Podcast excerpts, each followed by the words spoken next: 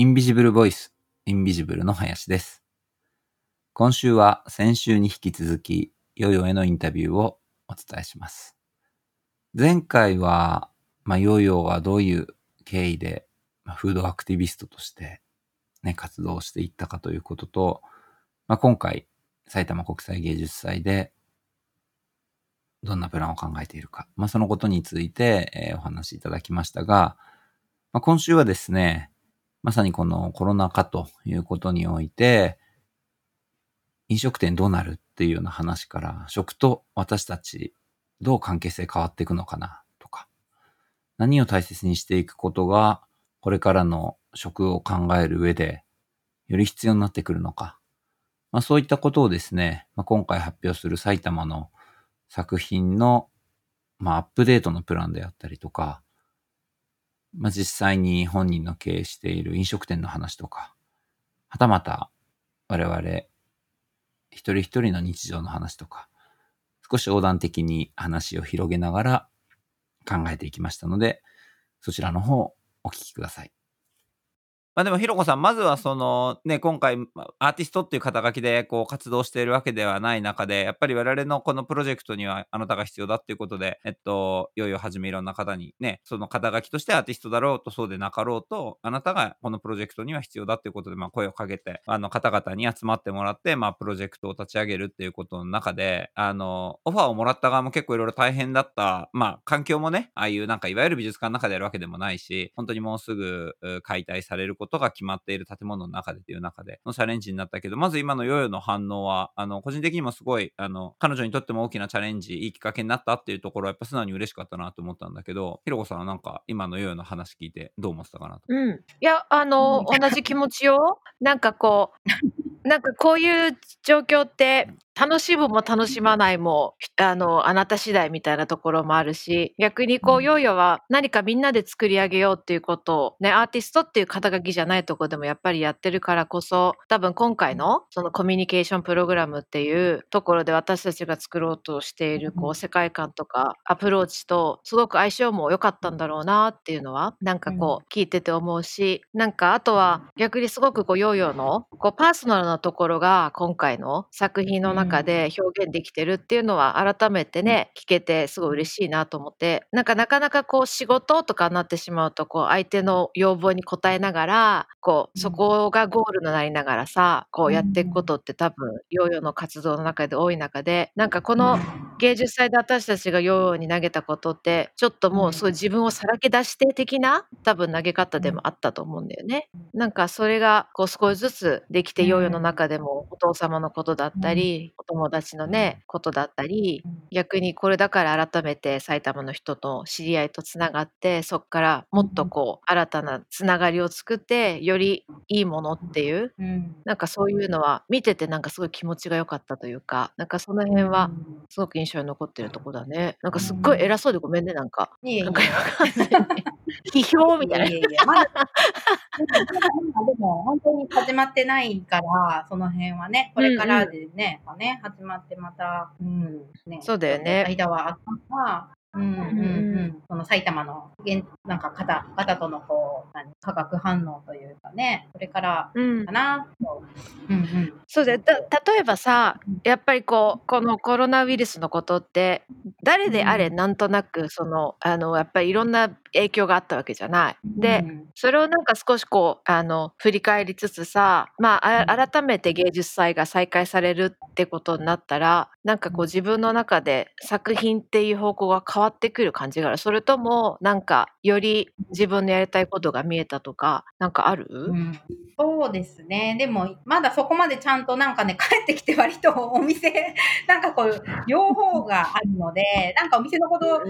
バタバタしちゃったから、なんか今年のことがやっぱりちょっとこう前とコミュニケーションの形は違うじゃないですか。それこそこう、うんうんうん。あの、対話してとか、ある、あの、ものありきの作品なので、その、屋台で外に出かけていて、いろんなところにその移動図書館のように屋台を出かけて出かけていて、あの、飲み物を提供して、そしてこう、それをこう、借り、本を借りるように、あの、移動図書館で本を借りるように飲み物を提供して、そこの町の方とこう、コミュニケーションを取ってみたいな、それがやっぱりどこまで、あの、できるのかなっていう部分で、多少やっぱりこう、なんか変えていく部分って、コミュニケーションの取り方を変えていく部分っていう部分はできて出てきてくるのかなっていう気はするけれども、基本的なまあ、考え方というか、は、とか、あと、あんまりこう、ネガティブには捉えてないというか、なんか、今回その、お店のこともそうだったんですけど、帰ってきて、本当なんかちょっとこう、ちょうどこう、3月、4月の境目ぐらいが、あの、飲食店とかが、もう、あの、開けたらやばいんじゃないかっていうか、まあ、やっぱりこう、飲食店やる側としては自分も陽性かもしれなくて、自分もなんかこう、ばらまく可能性も、なきにからあの、もうすごい少ない確率だとしても、可能性があるとしたら、やっぱりお店って普通に開くのってどうなんだろうみたいな、割とこう、みんなどういうふうに対応していいか、一番わかんなかったのがちょうどその頃だったりで、で、なんか、お店閉めようってなったんだけど、まあ、割となんか、いろいろ良かったことが、まあ、すごい不謹慎なんですけれども、いろいろこうね、不幸な、なんていうの、状況に合ってる方もいるから、あんまり大きい声で言っちゃいけないのかもしれないけど、まあ、自分にとっては割とこう、なんかもっとこう、より自分が本当にやりたいことだけを、じゃあ今月はやる月にしようって、パッてこう切り替えて思えたりとか、なんか、あのー、そうですね。じゃあ、あと、まあ、東京と違ってこっち新潟なので、みんな自家用車で来るし、あの、電車に乗ったせなくても来てもらえるっていうところで、まあ、テイクアウトだったらできるかなとか、割とこう、なんかすぐに切り替えてできたというか、逆にこう、そうですね。あの、なんかちょっと余計なことをやるのをやめて、やりたいことって何だったろうだろうってちゃんとこうなんか時間を持って考えたりとかするチャンスではあったので、なんかきっとまだ ちゃんとこう深くむあの向き合って、じゃあどういうふうにこの作品を変えていくかっていうところが、まだちょっとこうね、開催時期もこう分かってないので、あの深くまだあの問い詰めてはないんだけれども、きっと多分なんかやり方がその時に合わせたやり方であるとは思っていて、て。まあでもオンラインはさすがにないかなと 思ってますけどね。何かしらのやっぱりこう、実写版でやりたいなとは思ってます。ぐらいな感じかな。ごめんなさい。あまりなんかまだ各、そうですね、アウトプットまでは。はい。うん。まあ、あと、この大会の時期も結構変わってくると思うので、まだちょっとね、あれですけど。まあでも、うん、この時、その時のやり方があると思います。そして、あの、エキスはきっと本当、あの、ちょっとまあそろそろ越したりしなきゃいけないかなという時期ではあるけれども、ね、まあ、あの、より美味しくなってると思います。あの、薬草にいろんなこう、あの、あ薬草を理管に漬け込んで、いろんなこう薬草エキスをこう仕込んできたんですけれども、よりなんか2週間漬け込んで出しちゃうよりも、何ヶ月かこう寝かせた方がきっといいエキスが出てるんで、そういう意味ではポジティブに捉えております。それはそれなりのこう時間なりの味が出てると思います。うん。うんうん。はい。うんうんうんうん。なんか季節してね、まあ、そういう積み積み重なった時間みたいなのもあるのかもしれないなと思ったけど、ひろこさんどうだろう？ね。うん、まさにそう。なんかこう、なかなかこう、今やっぱりそれぞれがこう日常生活の中にどうアジャストしていくのかっていうところで精一杯だとは思うんだよね。で、まあ、その中でこう、なんだろう、まあ、あえてね、まあ、聞いてみたってところもあるんだけど、まあ、そう当然その時期が来てね、その状況に合わせてヨーヨーやっぱり考えていくっていうことが多分ヨーヨーにとって一番この想像力を発揮するとこなんだろうなっていうのは、まあ、聞いてて思ったし。うん。うん、状況ギリギリにやっと発揮するみたいなところはありますね。うん。まあ、だからこうこういうね多分コミュニケーションを主体になるようなプロジェクトってこうそれこそね最初も言っていたようなこう相性もよく、まあ、できたところでもあるんだろうなとかってなんか思うしなんか今ねこういろんなとこって食って私たちの中でもさ根幹の中で結構これがあったからこそ飲食業界が本当にこう良くも悪くもこうすごく変わったじゃない。でそのヨーヨーもよくフェイスブックとか載せてるあのねビーガンのクッキーとかさ、こういろんなものをチャレンジしてこうこうその自分の作ったものをどう人に届けるのかっていう多分方法とかもなんか変わったのかなって思ったんだけど、なんかこうそういう自分のこう仕事の中でなんか届け方とかなんかやっぱり影響あった？そう、まあ、今とりあえずそうですね。一回でもね、そうお店を1週間閉めてで、まあその次の週にテイクアウトならできるかなって思って、まあ開けてみたところで、やっぱり外に人出てないし、こっちもまあ状況は一緒で、外に人は出ていないし、そこまで東京ほどこう、例えばウーバーイーツがあるわけでもないし、テイクアウトでやったところで、ここまでテイクアウト需要が 東京みたいにないっていうのが分かって、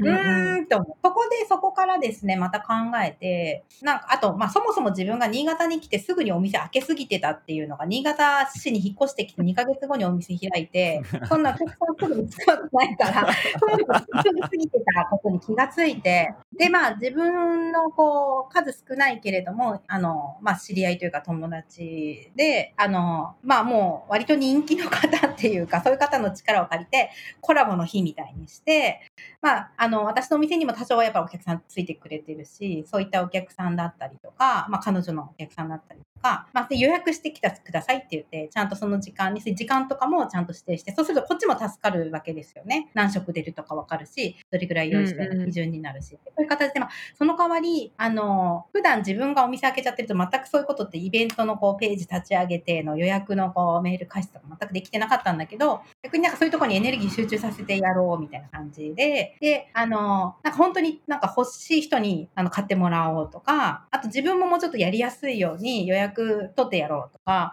いう、なんか、ここでもっとこう本当自分がやりやすい方向に持ってっちゃおうと思ったんですよね。なんか 無理してこう続けるよりなんで、なんか割とそれ徹底してやったら、そういう日、まあ、すごい盛り上がったから、まあでも、それって何回かしかまだできてないので、それで、まあやっていけるかというか、そういうふうに、あの、していくのは、もうちょっとこう調整が必要なんだけれども、一つのまあ成功例じゃないけれども、あの、それでできたので、うんうんうんうん。なんだっけ？えっと、質問の、あれが、あの、そう。あ、届け方、届け方、届け方。例えば、新潟の方にはそうですね、そうやってこう、なんかもっとワクワクしてもらって来てもらうような仕組みをちょっと考えて振ったりとか、やっぱり予約してくるとよりワクワクするし、あと、ちょっとピクニックの提案、その、要は、東京って公園行ってもみんななんかこうね、ネットとかで見てると、公園がもうもう3密みたいな感じになってるんだけど、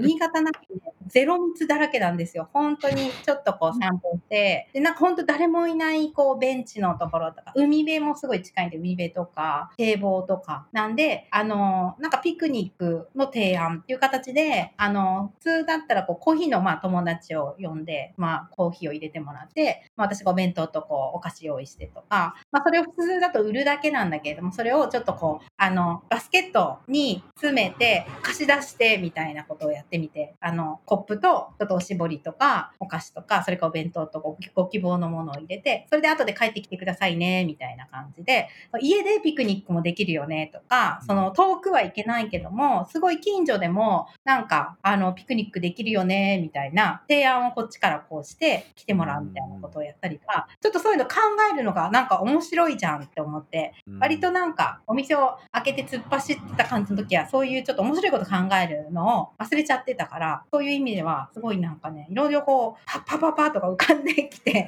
楽しかったみたいな。まあちょっとこの、本当不謹慎だけど、日常戻るのがさ寂しいぐらいっていうか、この感じを忘れないで、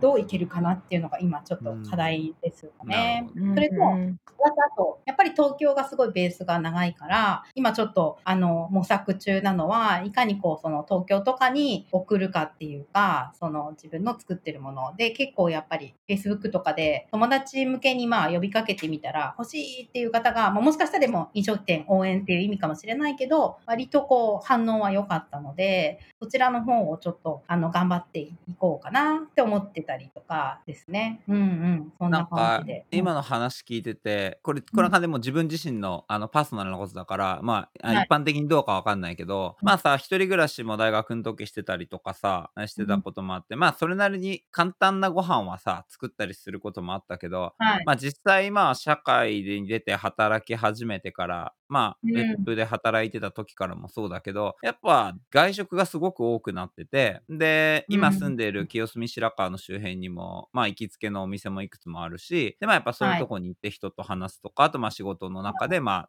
ね、あの、会食みたいなこともあったりして、自分の家で自分でご飯を作るっていう機会は個人的にはすごく少なかったのよ。ただやっぱこういう状況になってお店もってことになったりすると、まあ、嫌顔にも作らなければいけないじゃない、はい、で、はい、そうするとさ、やっぱさ、さ、すごく面白い行為なんだなっていうのを、やっぱは、なんていうのかな、えっ、と、習慣化することによって少しずつ覚えていくっていうことがあって、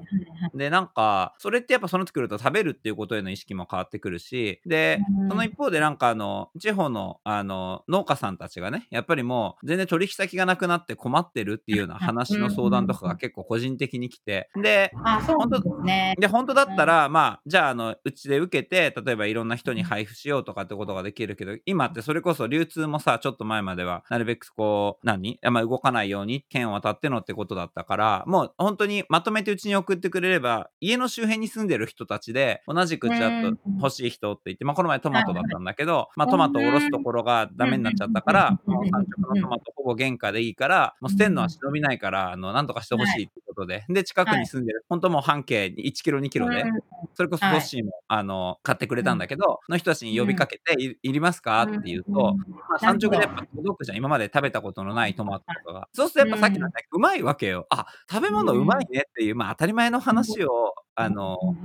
ていうのかな、今更ながらに気づく。で、まあはい。何が言いたかったかっていうと、多分なんかうん、埼玉ってこう生活都市っていうこともあるけど、基本的に皆さんやっぱ東京とかに通われていったりしている方も多い中でさ、まあそれこそステイホームしなきゃいけなくなった時に、なんかあの、俺みたいに普段あんまり食事を作ってこなかったけど、これを機にちょっと作るかっていう人も増えたのかなと、まあ思いたいってこともあるかもしれないけどね。うん。でもそういう人たちもやっぱりちょっとずつこうなんか食っていうこととか、で、さっきローさんが言ったようにやっぱ食べることって当然だけど人間がさ、命をさ、続けていくために不可欠なことじゃない、で、その不可欠なことっていうのを都市化していく社会っていうのはさ、基本的にやっぱ外部化していくわけよね。その方が資本効率もいいし、時間も短縮できるし、その分俺はじゃあ例えば仕事でお金を稼ぐっていう方が、あの、最適化される分業制度の中ではいいわけだけど、今回は季節してそういうことをシャットダウンされた時に、すごい、あの、原原始的なというか、あの、生きていくために不可欠な行為を自分でしなきゃいけないっていうところを、あの、なんていうの、強制的に作られたっていうのは、なんかね、すごい自分自身もやっぱ食っていうこととか食べるっていうこととかを、なんか、あの、意識してたつもりだったし、プロジェクトの中でそういうことも触ってたけど、本当に生活のレベル、日常のレベルで、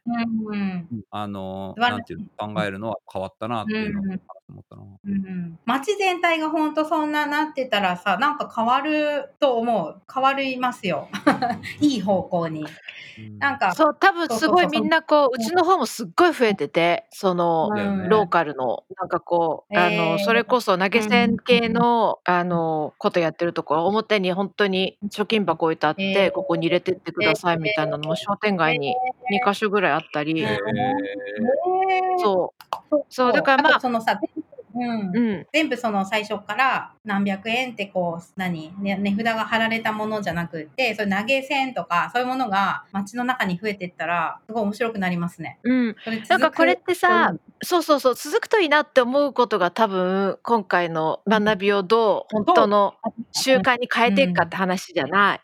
で、なんかそれって結構、あの、ガチでみんながそれこそ活動家的にやっていく要素もあるのかなっていうのはすごく思って、結局さ、今、そのうん食へのお金のかけ方とか、どこにお金をかけるのかっていうのも、なんかこう、変わりつつあるじゃない？妥協がこう、自分の食べ物を作るために、うん、こう、お店で買って自分で作るっていう、うん。っ、ていうそのお金の流れも変わってくるし、今までだったらそう、うん。なるべく利便性利便性っていうところで、まあ、ええコンビニご飯もまあまあ美味しいよねが、うん。いやおにぎりはやっぱり農家から送られたご飯で自分で握った方が一番美味しいよねに多分なってる人もすごく多いと思うの。うんでもなんか言ったように結局これがじゃあいわゆるみんなが思う日常みたいに戻った途端また全てがまたひっくり返されたような状況になることだって決してゼロではないじゃない、うんうん。でもその時に私たち一人一人がどういうことができるのかなって、やっぱり考えるよね。本当ですね。うん、いやなんか方やその不思議なもんで私の周りにも結構あのちっちゃい子供のいるお母さんたちが多いとさもういい加減家で食事を作るっていうことに嫌気をさせてる人たちも結構やっぱりいるのもあって、うん。まあ、これはすごくうんいい意味でいいあの贅沢な悩みなのかもしれないけどやっぱりこう女性に課せられた差がというかさやっぱりこううんフルタイムで働いてた人が、うん。あの家から仕事をするって言ったって家っていうのはそもそも本来彼女たちにとっては別の場所だったところで、うん。で、なおかつ子供が毎日いるっていう状況。で多分決してその不幸とかっていう話ではなく、その女性に課せられた負担って今回めっちゃ大きいなってすごい思って。だからそう、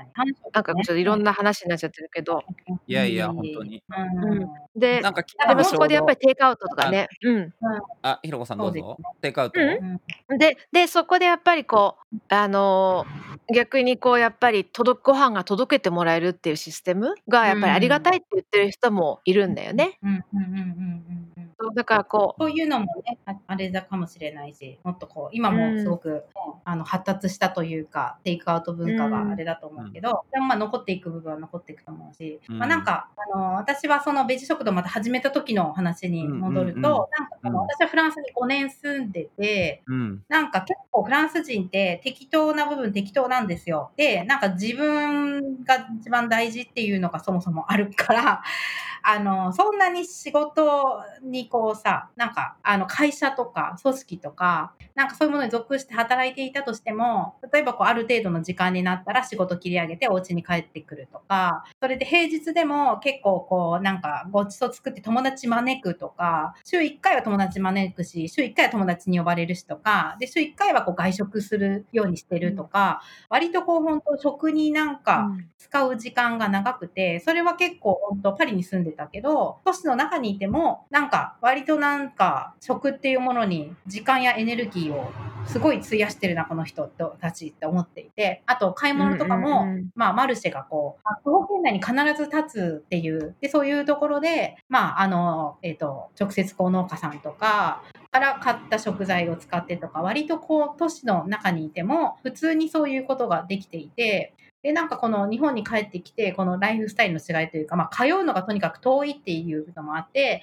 電車乗って帰ってくると疲れてて夜も遅いから、そんなこれからご飯作るっていう時間じゃなかったりとかもして、結局自分で作んなかったりもするんだけれども、あの、そのなんかでも、ちょっとあんま自分大事にしてないな感というか、その東京で、まあ、あのセンターの方で働いてた時は、すごい、そこをすごい気気がついたというか、もっと都市の中にいても、田舎というか人間らしさとかなんか自然ともうちょっとコネクトした暮らしみたいなことがもっとできるんじゃないかなとか思っていて多分今回このコロナとかを機にちょっとそういうことにいやがおうにもみんなちょっとこうあのコネクトしちゃったみたいな感じですかね。だからなんかどっちが0か10かじゃないけれどもなんかちょっと変わ変わっていく感じしますよね今までずっと外食してた人が、例えば週に1回とかでも、なんか家でちょっと、あの、美味しいご飯作ったりとか、お友達をこう、家に呼んでみようとか、なんか心の余裕が全く違うんですよ。なんかそのコロナ前と後っていうか、いい後で、なんか自分も、あの、新潟に来てまだこう、なんだろうな、知り合いはいるけど、親戚も近くにいるけれども、あんまりこう飲みに行こうぜって言える友達とかもいなかったんだけども、なんか、ここに来て結構お呼ばれしてね、お家にこう、なんか、あの、行ったりとか、やっと1年経って初めてで、新潟の方特にシャイだからってのもあると思うんですけど、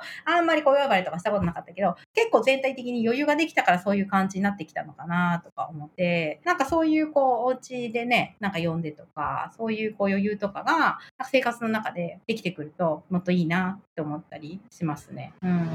なんか、うん、ちょっと、ちょっとずつっていうか、まあでも危険ではありますけど、その元に戻ったら、あれって結構忘れやすいからみんな、そこはちょっと危険。でも本当なんか今ど、どれを選ぶかでどうなるか変わ変わるというか、時だなと思ってます。うんうんそうだね。まあ、何が大切かってやっぱりそれぞれみんなね、考えたいい機会ではあったよね、本当に。うんなんか特にやっぱ食って毎日のことだからよりこう考えざるを得ないことだったというか、うんうんうんうんなんか試されることとしうん。て、そのうん。主体的に、まあもちろんね、会社の都合上とかっていうのがあるのかもしれないけど、いろいろな意味で、例えば、今安全だからと、なんか、例えばじゃあ国が外出自粛令を解除しました。で、それは一応今の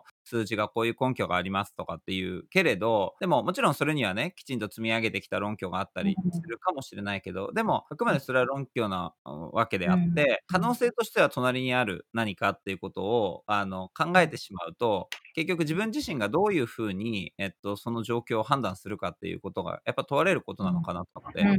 やっぱ主体的に物事を決めていかなきゃいけないよねっていうことを、すごいこのなんか状況っていうのは、あの、なんていうのかな、あの、気づかされてる気がして、それは食べるっていうことの行為一つにしても、だからさっきその人生をっていうこととかは、えー大切にしてるかどうかっていうことの前に、果たして自分は自分の人生をちゃんと自分の意思で決めようとしてきたのか。で、不可抗力なことはたくさんある。変えなきゃいけないこともたくさんある。ただし、決めてきたのかっていうことを、なんかすごい自分自身もやっぱ気づかされる機会もあったし、やっぱり今まではさ、なんかコミュニティを作りましょうみたいなことっていうのが、どこか解雇主義的なことで語る人もいたりとか、もちろん今の都市に対しての批評的なことで、そのコミュニティって必要だよねっていうことを、あの、述べる人もいたし、実際そういう実例もたくさんあったけど、やっぱりどこか多くの人にとって、えっと、それよりもやっぱり便利な、えっと、例えば、遠隔にいても友達ともつながれる時代だし、LINE で連絡したらいいじゃんっていうような感じだったのかもしれないけど、今回の実際に今度物理的な行動がさ、こう閉ざされた時にさ、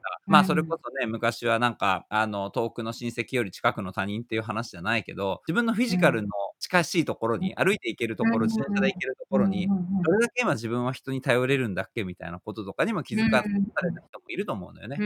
そうすると今度はじゃあ住むっていう選択肢の中で、どういう関係性を周辺と改めて作っていかなきゃいけないかっていうことを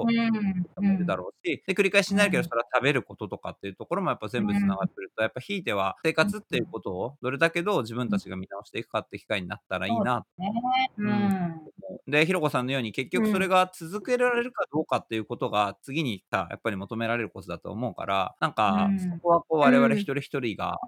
てるとこかなと思うけどね。そう。なんかね、うん一人一人がこう続ければみんなが続けるっていうことに、本当はよく普通に考えればなるんだもんね。うんなんかそれができないって何なんだろうなってすごいあの単純に思うよね。あとなんかうん今の話であの思ったのがさ、こううん今の話ってさやっぱりこう何を食べるかっていうところの重要な話したけどなんかそれこそ久しぶりに秋夫たちと昨日会ってなんかうん全く今までと違うなと思ったのは結局今まで以上に誰と食べるかが重要になったなっていうのもすごく思ったの。っていうのは別にうん。誰かと食べてた時にそこってぶっちゃけ何食べててもさほど変わんないみたいななんかこう思ったっていうのはすごい衝撃的でなんかまあ欲張りだったかわかんないけどせっかくだったら美味しいものをみんなでこう探しながら食べてなおかつ誰と食べてるかっていうことは重要だよねだったけどなんか初めてこう久しぶりに友達と食べてた時にあこれ別にあのおせんべい食べててもすごい嬉しいし なんか葉っぱ食べててもなんか逆に言うとこう誰と食べるっていうことがいかにこう重要なのかなっていうのをすごい感じたなって思った。うんうんうんうんうんうんうんちょっと今思ったそれもから。含めてうん。こう、ねな何をこう選択していくかっていうかかといってその難しく考えることもないんだけどももっとこう楽に考えていくっていうかみんながやっぱ自分をもっとなんていうのかななんか中心になんかあのー考えて何が楽楽というか、うん、気持ちいい方向というかなんか、うんそれ、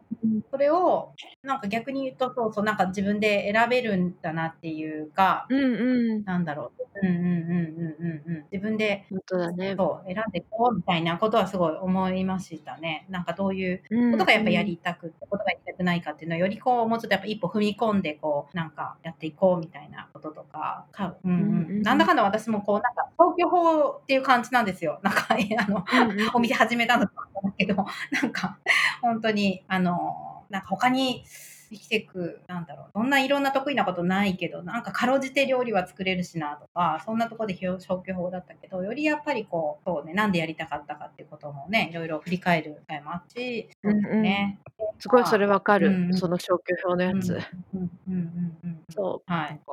ね。だからなんかさ、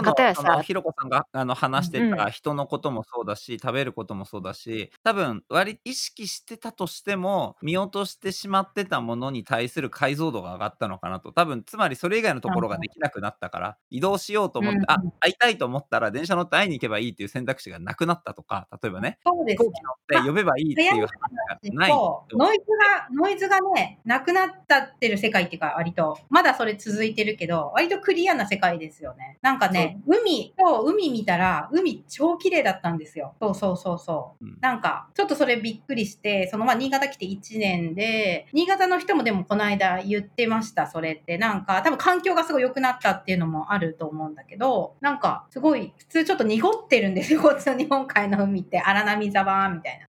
な。すごいなんかクリアで、なんかテトラボットの下の方まで見える、すごい綺麗な海で、あとこう、なんか、多分環境そうですね、あの、とかもあれだし、そういう、それだけじゃなくていろんな意味で多分ノイズがちょっと少ないから、いろんなものがこう、今、クリアに見えてて、またよ、ね、そうですね。でもこれ、これを忘れないでいたいっていうのはすごい、今ちょっとこう、すごい思ってますね。うんうん。こうね、いろいろノイズがこう、いろいろ人が動き始めるとまたの、なんかこう、いろんな音が鳴り始めるんで、その時にもちゃんとこう、耳を澄まして、うんうんうんうんうん。なんかこれってさ、はい私たちにもう絶対エクスキューズがないなと思うのはさ、結局さっき言ってた海が綺麗になったとか、あのうんベニスが久しぶりにこう川が綺麗だったとか、なんかいろいろ聞くじゃない？環境の変化ってやつ。で、もうもはや何をしたら自然環境をちゃんとこう守れるのかっていうことをさ、なんかここ数ヶ月でガチで学んだわけじゃん。これなんかね、そうなんですよ。そう。んなんかうんうん。これを、まあ、全てがっていう話にならないのかもしれないけど少なくともこれで生活ができる水準としては何なのかっていうことを考える、なんか一つの基準はできた気はするの。そうなった時にさ、うんうんじゃあ本当にいや意外と自転車で移動するのがいいよねっていうなんかそういう具体的な話かもしれないし、そのなんだろうねこううん。普通にじゃあ今日はこれぐらいだからクーラーは少しあのつけないどこううん。みたいな、ちょっとしたことでうん。空気っていうところがこんなにも変わるんだじゃないけど、うん。なんかそういうこう日々今までの習慣をどう壊していきながら今後ねうん。やっぱりこう気持ちいいと思える空間がこういう形で現れるのであればそこをどううん。今後も続けられるような状況を作るのかっていうのはねうん、うん、本当にね、誰もやってくんないもんねどこだったっけなっていうぐらい、すごくこう、ムードが良くて、いや、5月、まだ5月住んでなかったからかなとか、5月の新潟っていうのがすごい気持ちいいところだったのか、それともこのなんかやっぱ空気の綺麗さなのかわかんないけど、本当こういう晴れた日とかも、すごいもういるだけで気持ちいいみたいな感じになっていて、そうそうそう。あとまあなんかちょっとこうね、分け、分けることとかをちょっとね、なんか前よりするようになったかなとかもありますね。うんそのさっきの野菜の話じゃないけど、じゃあ自分がこうまとめてちょっと買って、それを周りの人とこうね、まああの、分けたりとか、なんかそういうのもすごくこう、うん、今回こう、なんか始まったいい習慣というか、自分の中でもそういうね、なんかのあるし、そうそう、ここなんか、あの、ぬったりテラス商店街っていういろんなお店が連なったあの通りなんだけれども、割とこう普段、なんかちょっとそこはすごい悲しいなって感じてたのは、あの、こういうの起こる前は、あまり隣の人との会話とかなく、それぞれがそれぞれの商いをやってるっていう感じで、なんかこう、まとまりがないというか、やっぱりこういう状況だと、嫌がおんにも、ちょっとみんなこう話したりとか、最近どうよとか、あと余裕ができた時間でちょっと別のお店ランチ行ってみようだったりとか、自分も割とこう率先して他のお店の人とコミュニケーション取るようになったりとか、なんかそういうね、あの、時間的にとか、心の余裕できたのはすごい大きいし、これがこんなになんか、ちょっとする、今までしなかった、ちょっとだけやってみること、めんどくさいなと思ってちょっとやらなかったことをちょっとだけやってみることで、すごい帰りがすごい大きいなっていうのがすごい、なんか分かったな、みたいな感じはあります。なんか以前、うん。あの、なんだっけ、えっと、文化庁の仕事のトークで、あの、うん。今もまだあそこ、今もいらっしゃるのかな、科博の、えっと、研究員をされている海部先生っていう、まあ、民族がどう移動してきたかっていうことについてをずっと研究されている先生がと話した時に、に、まあ、なんか人間が一番すごいとこはいろいろあるけど、まあ何が一番すごいかってやっぱその適応する力だと。つまりその人類が生まれた以降、誕生して以降、例えば北に行った人だったら寒いから死ぬっていう状況に対して、例えば動物の毛皮で洋服を作るっていう技術を覚えるとか、島国の方に来た人は渡んなきゃいけないから、どうするって言った時に、まあ何とかして向こうに渡れる術、まあつまりそこでイカダを作るとか、じゃあ例えばその土地がね、芳醇なところに来たらそこに留まって畑を耕すっていうこととかっていうのも、基本的にその適応していくっていうことが一番すごいんだって話を、まあ、されてた時に、まあ、なんとなく頭の中でそうだなっていうふうに思ったんだけど、一方でまあ今回みたいにロックダウンだなんとか、もちろんこの先どうなっていくかわかんないとはいえ、あ、今ね、ひろこさんが言ったように、その我々適応できるじゃんっていうような感じを覚えたことを忘れない方がいいなと思って。で、なんか忘れ、忘れてしまうからこそ、忘れないこともしつつ、でもやっぱり忘れられるからこそ、例えば前の生活、極端に言えば俺もやっぱもう毎日のように外食の生活っていうのは、単に体に疲れるからどうのこうのとかじゃなく、料理をする楽しみとかっていうのをなんとなく知っちゃったから、やっぱたまに作りたいの絶対思うだろうなって思うと、多分自分の生活も変わるんだよね。だからなんか忘れることによって進めることもあるし、忘れないことによって進められることもあるし、なんか自分の近くのあの空間が大切だっていうところも一方で、やっぱりこう、ズームで世界中の友達とかと話せるっていう、ああ、今の時代ってすごいなって思えるようなこともあったりとかすると、何かいいっていう状況をやっぱりこう決めずに、なんか前に進められる方法を、やっぱりあの、クリエイターだったりとか、やっぱりそういろんなね、ミシブルの関わるそのいろんなプロフェッショナルの人たちと、やっぱ共に考えて、あの、新しい状況にやっぱ日々チャレンジしていきたいなってなんかすごく、モチベーションは俺もすごく上がる、なんか日々かな、と、ひろこさん。うん、なんかこう、それこそ人間の特性が適応だとしたら、人間ってこう忘れることもある意味、こう人間の特性だったりするじゃない。こう、でも多分それがないとこう人間で多分狂っちゃうぐらい世の中で多分すごいカオスなんだろうなとかって思うし、こう忘れることで新しい情報が入ってきたりとか、まあいろいろあると思うの。ただなんか今回、そういう中でも、こうさっきもこう自分のこうそぎ取るじゃないけどさ、こう意識的にこう何を忘れて何を記憶しておくのかっていうこうインプットとアウトプットの仕方もなんかこう習慣づけていくのがいいのかなっていうふうに思ったし同時にそのなんか今回はこう人がこう環境がああだこうだとか食がああだこうだって言ってるよりかは自分の体験として何かこう得たことってものすごくこう自分の中で身にもなってると思うからなんかこう、そこも、ね、逆に期待しつつこうどうやってこうみんなの原体験みたいなものがこう継続的にある意味こういい意味でそのちょっと前のことを忘れてこの期間で得たことを忘れないようにしながら、こうどう前に進んでいくのかっていうところをね、それぞれがこうやっぱりやっていくっていう、うん、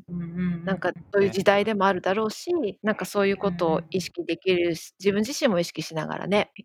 やっていきたいなって思った。じゃあそろそろね、あの時間もあるんで、ちょっといよいよもしなんか最後に今日の話をちょっとね、バーっといろいろみんなで話したから、まとまってるわけじゃないけど、なんかね思ったこといただいたって、いろいろ投げたボールをいろいろな形で投げ返してくださったので、まあ、あの、すごい、ふーんって勉強になりました。いろいろ。あ本当でもその、なんかこの、本当気持ちよさのこのね、これね、今だけだよ、このいい空気。ちょっとこれ、ほんと名残惜しい感じもするし、うん、うん。でもこのなんか気持ちよさ、いいこう空気っていうのを、なんか、そう、忘れないで、この空間、例えば今、こう、新潟だったら自分のこのお店の空間からとか、どんどんこう、より作っていきたいな、グッドバイブスを作っていきたいな、とか、なんか、こう、保ちたいなというか、なんだろう、それを発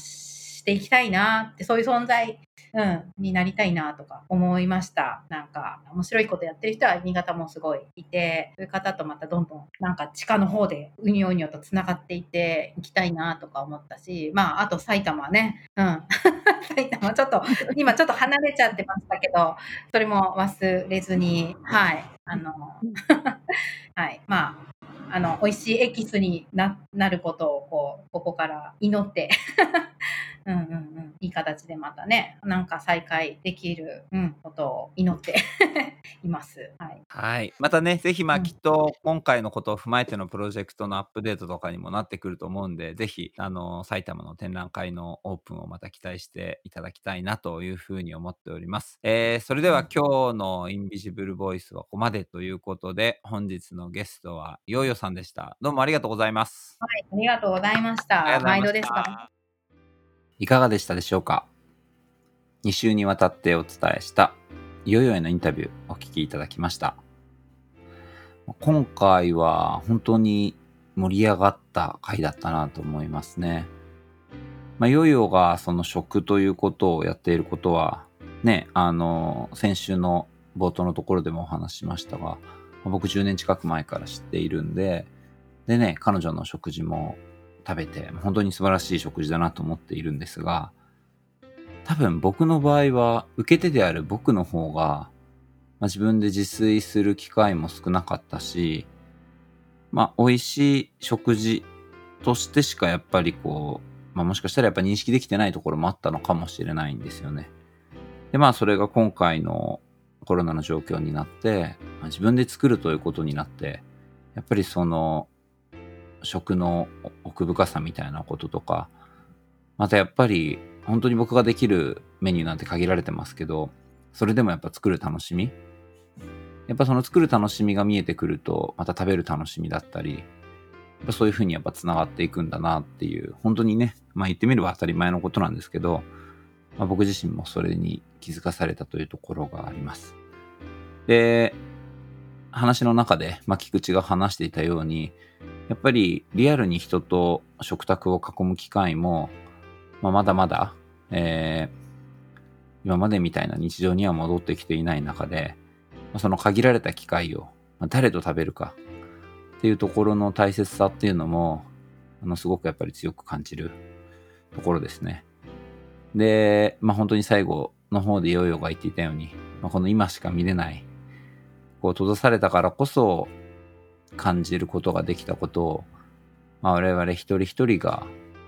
忘れるのか、それともその新しさ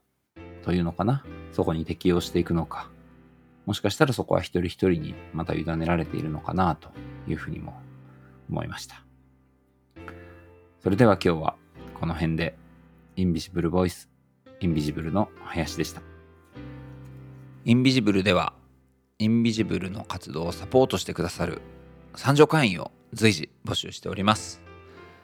インビジブルは NPO 法人ということで、社会課題の解決であったり、社会課題の解決を志す企業、また自治体と一緒に様々なプロジェクトを展開しております。で、こうした活動を続けていくために、多くの参助会員様のサポートが必要です。僕らと一緒にインビジブルの活動を通じて、ハートを見え、触媒に見えないものを可視化させていくことで、少しでも良い世の中を作ることをご一緒していただければなというふうに思っております。詳細はインビジブルのウェブサイトをクリックしてみてください。